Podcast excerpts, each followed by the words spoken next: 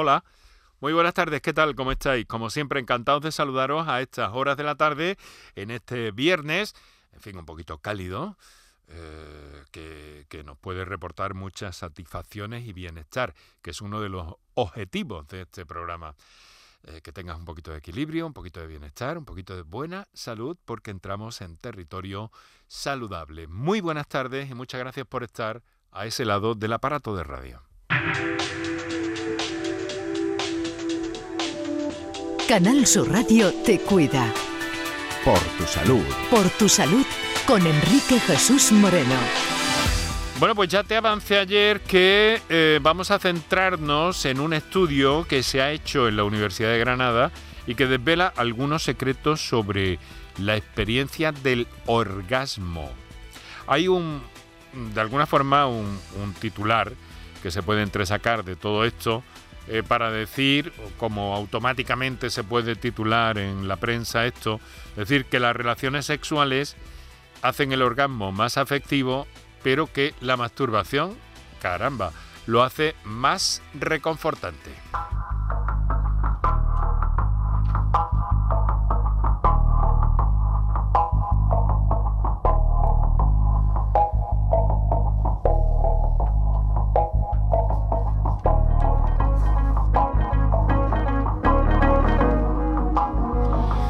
Vamos a mm, hablar sobre este tema y alguna otra cosa que vaya surgiendo con la psicóloga Laura Elvira Muñoz García, que es una de las autoras del estudio. Eso será una vez que repasamos los titulares de la ciencia, de la medicina, de la salud. Y hablaremos de esos resultados de la investigación en la que han participado un buen número de personas, más de 4.000, en torno a 4.200 personas de toda España. Y lo vamos a ver de primera voz, como nos gusta decir en este programa, porque para eso estamos en la radio. Y esto funciona, señoras y señores, con la voz. Entre la mía personal y otras muchas, la de Paco Flores. Buenas tardes, Paco. Buenas tardes, Enrique. Oye, ¿cómo ha ido San Valentín? De escucharte por el oído y hablar. Ah. Por eso, muy bien, muy bien. Una semana de amor muy bonita. Ah, estupendo. ¿Y por eso nos has traído quizá el tema del orgasmo o ha sido...? sí, la, Universidad de Granada fue muy pilla. Eh, no, no, que sí, que la Universidad de Granada fue muy pilla y el lunes lo lanzó como nota de prensa, así que hemos aprovechado la prensa. Claro, claro, claro. Bueno, pues vamos a verlo bien con nuestra invitada, quien ya he mencionado, pero antes, como todos nuestros, como todos nuestros eh, oyentes saben, pues eh, nos, vamos a, nos vamos a acercar a esos titulares significativos en el ámbito de la ciencia, la medicina y la salud que cada tarde repasamos, que cada tarde de viernes me refiero. Bueno, vamos a empezar con el IMIBIC, eh, donde un grupo de investigación ha identificado nuevas vías moleculares que podrían mejorar el manejo clínico del cáncer de hígado. Paco. Sí, en concreto este estudio coordinado por el doctor Juan Luis López Cánovas ha identificado cuatro componentes clave de esta maquinaria molecular que provoca una gran alteración en el cáncer de hígado. Los resultados, Enrique, de este proyecto eh, permiten abrir nuevas vías de investigación con una nueva fuente de opciones de diagnóstico, con nuevos biomarcadores no invasivos y eso es lo importante, un buen pronóstico y terapia en pacientes con cáncer de hígado. Es aquí el valor de la investigación en Andalucía, Enrique.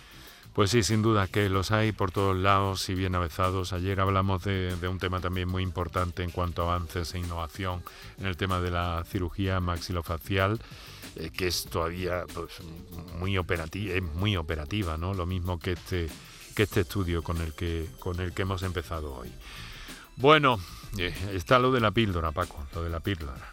La píldora anticonceptiva para varones que ha paralizado a los espermatozoides unas horas en ratones y, ha activado a, todos los medios de todo el mundo a salir corriendo con esta noticia que todavía está en pañales. Pero bueno, ese es otro discurso y otro pues análisis. sí, pues en esta ocasión ha sido, Enrique, un equipo de la Universidad de Sheffield, en Inglaterra, que ha desarrollado un compuesto que inmoviliza los espermatozoides e impide que maduren durante unas horas, bloqueando de esta forma la capacidad de, fecundar. Este hallazgo puede suponer un avance en los esfuerzos por desarrollar una píldora anticonceptiva masculina que podrían tomar los hombres poco antes de la actividad sexual y recuperar la fertilidad al día siguiente. Mm. Aunque hay que seguir investigando, como lo recordamos en este programa, todos los viernes podemos estar ante un anticonceptivo oral seguro, a demanda, no hormonal, y esto es lo importante, irreversible. Y muy esperado, por cierto, también, ¿no te parece? Porque se lleva hablando de esto desde hace muchísimo tiempo y, en fin, ojalá llegue y no tarde. Bien, vamos a hablar de la trombectomía. Ahora nos explicas en qué consiste, pero es una opción segura, equiparable al tratamiento farmacológico para abordar el ictus cuando se produce. Sí, es un ensayo que se llama Tromos, que lo han hecho los eh, investigadores alemanes, que han comparado la trombectomía, que es la extracción de un trombo que bloquea la circulación de la sangre a través de un catéter, y lo han comparado con el tratamiento farmacológico, que también se eh, utiliza para extraer o para derretir estos trombos. Todos los pacientes presentaban obstrucciones u oclusiones primarias aisladas de vasos medios de la arteria cerebral anterior. Y los resultados mostraron que la trombectomía es una opción segura y técnicamente viable. es verdad que hay que contar con profesionales, con una unidad de ictus, etcétera, etcétera. Y los resultados fueron similares en ambas técnicas, tanto a corto como a medio plazo. Y esto es lo que... Bien, volvemos al terreno de la investigación en, nuestra tierra, en Sevilla concretamente. Dos eh, investigadoras sevillanas han sido premiadas por unos parches, unos parches sintéticos que eh, evitarán operaciones a corazón, de corazón a, a neonatos. A ver cómo es esto.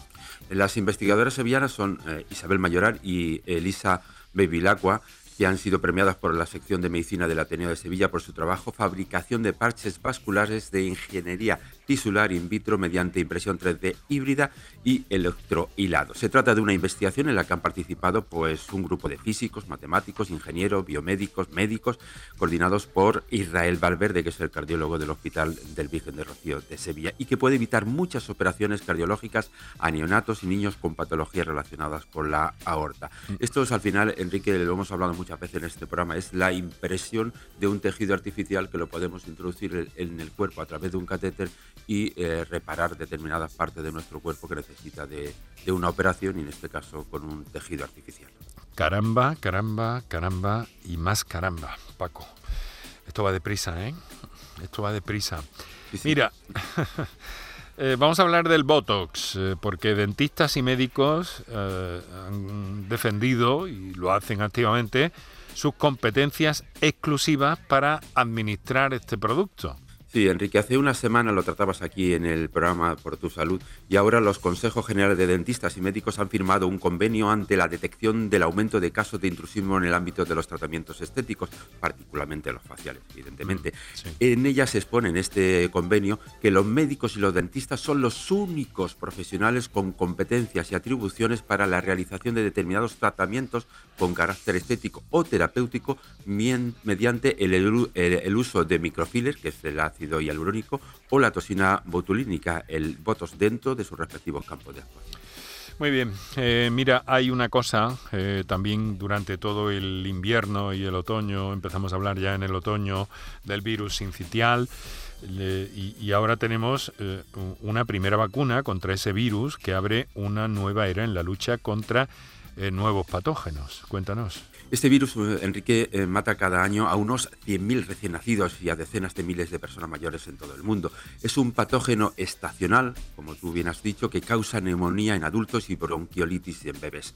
Ahora se acaban de publicar los resultados en el New eh, England Journal of Medicine y muestran una eficacia del 82,6% contra la enfermedad respiratoria y del 94,1% contra los casos más graves. El fármaco también muestra alta eficacia en los pacientes que más lo necesitan, aquellos que con otras enfermedades eh, debilitan su inmunidad. Además, la vacuna neutraliza igual de bien a las dos principales variantes del patógeno que pueden circular simultáneamente. Es curioso, Enrique, porque esta vacuna contra este virus se comenzó a investigar hace nada menos que 60 años, pero el modelo que se ha desarrollado durante todo este tiempo hmm. para eh, luchar contra este virus ha servido para preparar las inyecciones contra la COVID y hmm. salvar millones de vidas. Ya, ya, ya. Bueno, pues eh, bienvenido sea, bienvenido sea. Hace 60 años y el COVID con la tecnología y todo eso lo ha impulsado. Vacuna contra este virus sincitial que ha dado tanto que hablar el pasado otoño y este mismo invierno.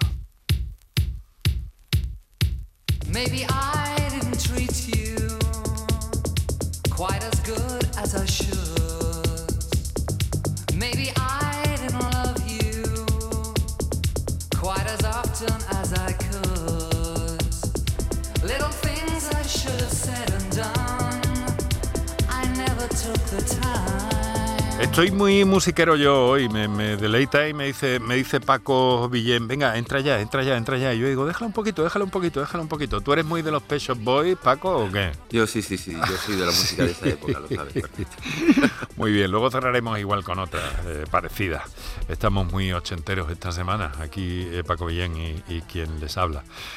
Bueno, pero claro, el orgasmo no es una cosa de los 80, ni de los 90, ni de los 2000, ni de tal, es una cosa de toda la vida eterna, ¿no? Pero uh, claro, aquí nos viene una, una, idea y una noticia muy interesante a través de ese estudio que ha llevado a cabo el Centro de Investigación Mente, Cerebro y Comportamiento de la Universidad de Granada, que desvela los secretos de la experiencia del orgasmo. Como titular del estudio se, se, puede decir, como hemos avanzado antes, que las relaciones sexuales lo hacen más afectivo, como más tierno, o así más intenso emocionalmente, y, y la masturbación lo hace más reconfortante. Vaya, eso es una, una investigación pionera porque ha tenido en cuenta a hombres, a mujeres, heterosexuales, bisexuales, gays y lesbianas. Y por eso hemos querido invitar a la psicóloga Laura Elvira Muñoz García, una de las autoras del estudio, sobre los eh, resultados de esta investigación en la que han participado más de 4.200 eh, personas en toda España. Eh, Laura, muy buenas tardes. Buenas tardes. Y muchas gracias por acompañarnos. Bueno, realmente qué raro, ¿no? Que no hubiera nada hecho sobre esto, ¿no? Sí, la verdad es que sobre orgasmo lo que había era mu preguntaba mucho sobre frecuencia, sobre eh, si la persona estaba satisfecha con el orgasmo, pero no se no se profundizaba más en los aspectos así más más subjetivos. Se, sí. Básicamente ocurre o no ocurre, era lo que lo que había en la literatura. Cara o cruz, y eso no, no, no, no, no está bien para el conocimiento de esto. Eh, desde el punto de vista emocional, ¿se puede definir el, el orgasmo, Laura? Eh, está la, la, parte más física, que es la definición del orgasmo, que es una sensación de placer intenso, generalmente acompañada de una sensación de bienestar y satisfacción, que digamos que es una mezcla también entre físico y así más emocional. Mm. Y luego está la experiencia subjetiva del orgasmo, que es la protagonista de este estudio que hemos hecho, que es eh, se refiere a los factores más psicológicos, la, la, percepción de la persona, la subjetividad de esta, de esta uh -huh. experiencia. Sí, y luego hay comportamientos también, ¿no? Que debe ser muy muy interesante, ¿no? Yo, yo no me atrevo a sugerirte nada, ¿no? Pero eh, ¿qué es lo que hacen según qué seres humanos después de un orgasmo? Porque algunos salen corriendo, otros... ¿Sabes qué te digo? Esto, esto, también, esto también habría que verlo. Unos salen... De, otros parece que ha, ha, han tenido el orgasmo, pero que es como si, yo qué sé, como si hubieran abierto una puerta o eh, sí. cualquier cosa. Parece... Esto es eh, digno de estudio también, me da la impresión, ¿no? Sí, no, hay, hombre, hay varios no, estudios No sobre... quiero parecer, parecerte pedante, discúlpame, Laura. no, no, no, para, en absoluto. Eh, hay varios estudios que sí estu eh, que lo que hacen es investigar pues la fase de la excitación y la resolución de la, de la excitación que diríamos que es el, el orgasmo, ¿no? Es como la última fase. Entonces, pues hay varios estudios que sugieren que hay una una fase, un periodo, digamos, refractario, como le dicen, mm. que básicamente es que mm, se, se, ha estudiado bastante más en hombres, en mujeres se está empezando a estudiar también bastante. Eh, hasta ahora hasta ahora se pensaba, hasta hace poco, mm, y está difundido, eh, que, se, que las mujeres no tienen este periodo refractario, que básicamente es un periodo en el que en el que no la persona pues no puede volver a experimentar excitación durante un cierto tiempo que puede ser variable según la persona mm. y bueno se da sobre todo eh, pues se conoce más el hombre. Las mujeres creo que mm, es como funciona un poco diferente, ¿no? Es ya, como ya, más ya. por todo el tema de, de ser multiorgásmica y tal. Entonces. Interesante, pues... interesante este aspecto también, desde luego. Bueno, eh, eh, Laura, profesora, ya sabe que, que está con nosotros eh, Paco Flores, que es quien uh -huh. la ha convocado para esta tarde. Y él no suele trazar un perfil de nuestro invitado de cada tarde de viernes, Paco. Pues eh, Laura Elvira Muñoz García es graduada en Psicología y máster en Psicología Jurídica y Forense por la Universidad de Granada. En la actualidad es doctoranda eh, del programa de doctorado de Psicología, la línea de investigación Psicología Clínica y de la Salud de la Universidad de, de Granada. Y yo, Enrique, quería hacer una pregunta, o sea, Claro. porque eh, como ha definido la, la, la, eh, la psicóloga eh, Laura, es una experiencia subjetiva. Y yo creo que esto habrá sido lo más difícil para cuantificar, ¿no? Pues existe una escala que se llama la Orgasm Rating Scale, que es una lista de adjetivos que describen, pueden describir la experiencia del orgasmo. Entonces, cada persona eh, en esa lista de adjetivos tenía una escala evaluativa en la que iban indicando, pues, en, en función del contexto en el que al que se refería el orgasmo, como hemos evaluado la masturbación y en solitario y la experiencia de las relaciones sexuales, pues le pedíamos que evaluaran el último orgasmo que habían tenido. Entonces, nos asegurábamos de que fuera un orgasmo reciente en los últimos tres meses y para que lo tuvieran bien fresco en la memoria y entonces pues cada uno pues decía, vale, el relajante, íntimo, lo evaluaban pues en mayor y menor medida. Entonces luego de ahí pues sacábamos unas puntuaciones.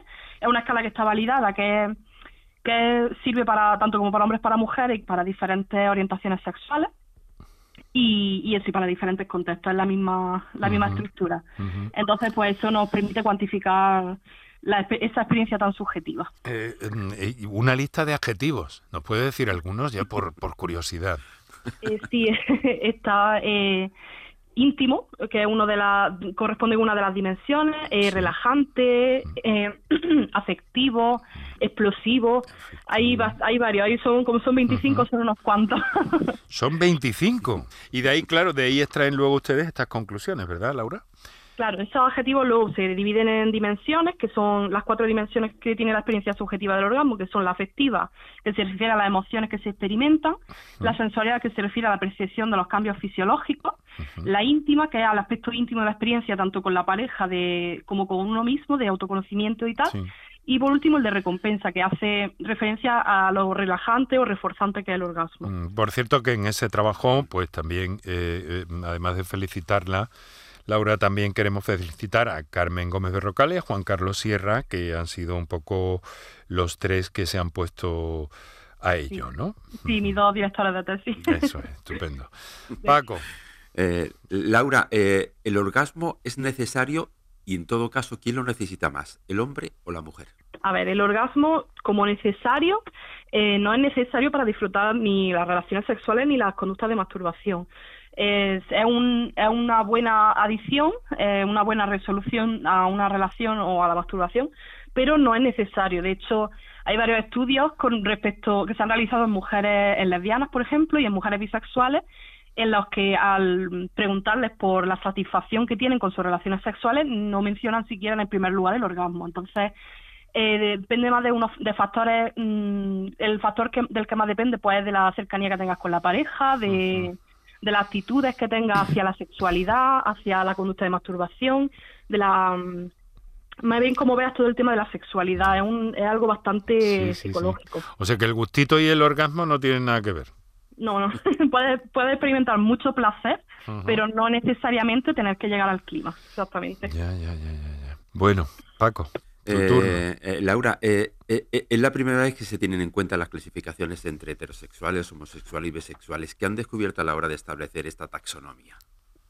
Pues con respecto a orientación sexual hemos visto que las perso- que hay diferencia entre las tres orientaciones y que mm, en el caso de las emociones y las sensaciones fisiológicas en, la, en el contexto de masturbación y en las sensaciones fisiológicas también y en el efecto recompensante en el contexto de las relaciones sexuales, eh, esta percepción subjetiva del orgasmo es más intensa en personas heterosexuales y bisexuales que en personas gay. Es decir, las personas gay pues tienen una ligera menor intensidad que experimentan menor intensidad, que no significa pues que no que no que experimentan menos placer, sino que pues por lo que sea mm, que tenemos que todavía estamos en ello investigándolo, pues tienen un- una menor intensidad de orgasmo. Mm. Es curioso, ¿no? Porque, eh, bueno, claro, eh, mm, hay, hay algo en torno al sexo que todavía parece ser tabú. En cuanto al orgasmo, sin embargo, está tan relacionado. eh, parece que, que la gente tiende más a hablar del orgasmo en sí que del conjunto de la relación sexual, ¿no? Sí, es, es cierto que en función del sexo, pues hay, de hecho hay más diferencias por sexo que por que por orientación. Eh, Las diferencias son bastante más marcadas. Eh, las mujeres ven la experiencia del orgasmo como más eh, más emocional, más afectiva, más sensorial y los hombres pues lo ven como más recompensante, es como algo que hacen para para liberar tensiones, para eh, alguna resol- resolu- vamos, resolución de la excitación, ¿no? Ya. Entonces, entonces quiere eso decir que, que la masturbación eh, por, por sexos también sea distinta en cuanto a percepciones o, o se puede concluir con el titular inicial que ha destacado la prensa, que, que, que las relaciones sexuales lo hacen más afectivo y la masturbación más reconfortante. Sí, efectivamente, sí. Eh, ¿No hay el- ninguna diferencia por sexos o sí? Sí, por sexo sí, las mujeres lo, lo experimentan más, más afectivo, Eso, más sí, sensorial. sí, sí, sí, y los hombres pues son más recompensante, tanto por sexo y luego por contexto pues también se dan estas diferencias. Eh, y ahora después de esto, eh, ¿piensan seguir con este asunto? Porque yo creo que es algo que todavía no- nos sorprende y que a mí particularmente no he tenido oportunidad de, de leer la publicación eh, completa eh, todavía, pero créame que, que lo haré, Laura, y que me parece, me parece muy interesante hacerlo y tenerlo en cuenta y sobre todo que se hable de esto, porque luego está también lo de fingir el orgasmo es una cosa que, que hay personas que siguen haciendo, ¿no? Sí, efectivamente, el tema de es un tema muy interesante que sí que vamos a seguir trabajándolo. Eh, lo de fingir el orgasmo, pues de- detrás de toda esa conducta, pues hay una, uno- la sociedad tiene unos papeles, los roles Sí. sociales, los roles sexuales que se nos adjudican a tanto hombres como mujeres, pues tienen mucho que ver detrás de ellos. Muy bien. Paco, te dejo la última y breve. Es una curiosidad que tengo, Enrique. ¿El orgasmo es solo propio del ser humano o hay algunos animales que lo, Ah. que lo vivan? Si sabe algo de eso. A ver, nosotros, a ver, en el, en el laboratorio estudiamos la sexualidad humana, no, no trabajamos con, con animales. Sin embargo, sí es verdad que he estado mirando un poco así con respecto por curiosidad a lo que he estado mirando y es verdad que hay algunos, bueno, y los estudios que me he estado encontrando eh, haciendo revisión Sí. bibliográfica, pues sí es verdad que hay estudios en ratas sobre orgasmo, hay estudios en, en monos, en diferentes tipos de monos, sí es verdad que se ha estado estudiando. He visto también que en, en cerdos eh, parece que experimentan también algo parecido al orgasmo, porque claro, no se puede llamar orgasmo en sí, porque como no sabemos exactamente cuáles son las vivencias de, de los animales, pues, pues parece que sí hay algo bastante parecido en modelos animales. Bueno, pues lo vamos a dejar aquí por este viernes. Le quiero agradecer mucho eh, Laura Elvira Muñoz García y a sus compañeros Carmen Gómez y Juan Carlos Sierra eh, por este por este trabajo publicado tan acertadamente también por los compañeros de prensa de la Universidad de Granada. Eh, muchas gracias, a seguir adelante y a seguir a ilustrándonos a todos, que es de lo que se trata. Muchas gracias y hasta la próxima. Oye, Paco, que tengas un magnífico fin de semana, ¿no? Igualmente, Enrique. Es. Así lo voy a hacer. Venga, pues yo me alegraré mucho de que así sea. El mejor de los saludos de eh, Paco Villén en la realización, coordinación, edición digital, eh, Paco Flores, que hayamos despedido, y Enrique Jesús Moreno, que os habló. Encantado. Hasta el lunes.